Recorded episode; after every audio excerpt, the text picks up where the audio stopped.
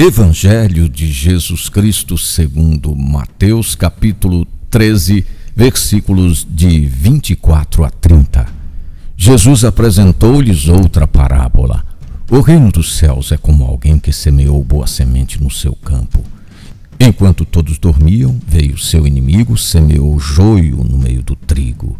Os servos foram procurar o dono e lhe disseram: Senhor, não semeastes boa semente no teu campo? De onde veio então o joio? O dono respondeu: Foi algum inimigo que fez isso. Os servos perguntaram ao dono: Queres que vamos retirar o joio? Não, disse ele. Pode acontecer que, ao retirar o joio, arranques também o trigo. Deixa crescer um e outro até a colheita.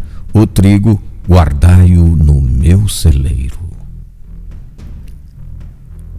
O problema do mal perturbava os discípulos de Jesus e perturba a todos nós. Deus é bom e todo-poderoso. Como se explica a existência do mal? Os ouvintes de Jesus, muitos deles agricultores, conheciam o problema. Também conheciam o joio chamado igualmente de falso trigo. Este é muito semelhante ao trigo e pode ser confundido com ele. Somente a colheita vai revelar a verdadeira identidade de um e de outro.